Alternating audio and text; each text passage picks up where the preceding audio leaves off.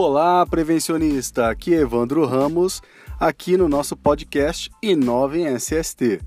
Pessoal, hoje eu quero dar uma dica bastante legal, interessantíssima e que vai ajudar você a ter muito mais produtividade no seu dia a dia se você já não utiliza essa ferramenta, ok? Que ferramenta é essa, Evandro? É o Kanban. Evandro, Kanban, isso mesmo, Kanban. O Kanban é uma ferramenta bem simples de gestão de tarefas e ela é bem visual. Então tem muitas pessoas que têm dificuldade em conseguir mensurar a quantidade de tarefas ou até mesmo as tarefas que está fazendo ou aquelas que já foram concluídas, ok?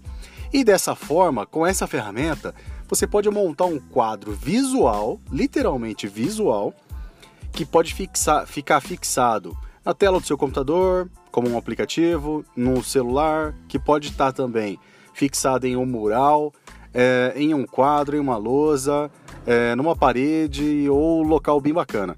Então você pode utilizar essa ferramenta tanto no seu dia a dia de maneira pessoal quanto de maneira profissional. É bem bacana. Bom, como que você pode montar essa ferramenta? Ela, ela consiste numa simples tabela, ok? Uma tabela que tenha no mínimo três colunas, tá? Na primeira coluna são as tarefas a fazer. Se você for utilizar um mural, você pode utilizar post-its, tá? Que são aqueles pequenos é, pequenos pedaços de papéis que podem ser coloridos ou não. Você pode classificá-los aí por cor ou não, ok? Mas você pode ali pregar nesse quadro na primeira coluna, que é a coluna fazer, ok? Na primeira linha você escreve lá fazer, ou seja, a fazer, que não está nem iniciada ainda, ok? Então você que tem aquela ideia de trabalho ou que tenha várias tarefas, cada tarefa é um post-it, para ficar claro, tá bem? Então pode ser que você tenha aí vários post-its ao longo da semana, faça o seu planejamento da semana, planejamento do mês e, obviamente, faça o registro nesses post-its e pregue aí no seu quadro do Kanban. A segunda coluna é a coluna fazendo que é as que você está executando, você já iniciou e está fazendo, ok?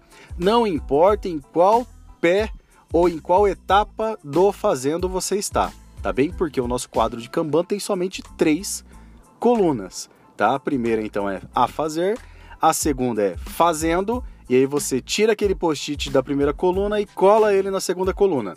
Então, de maneira visual, você vai conseguir visualizar que você está evoluindo na resolução das tarefas, tá? Na evolução e resolutividade das tarefas.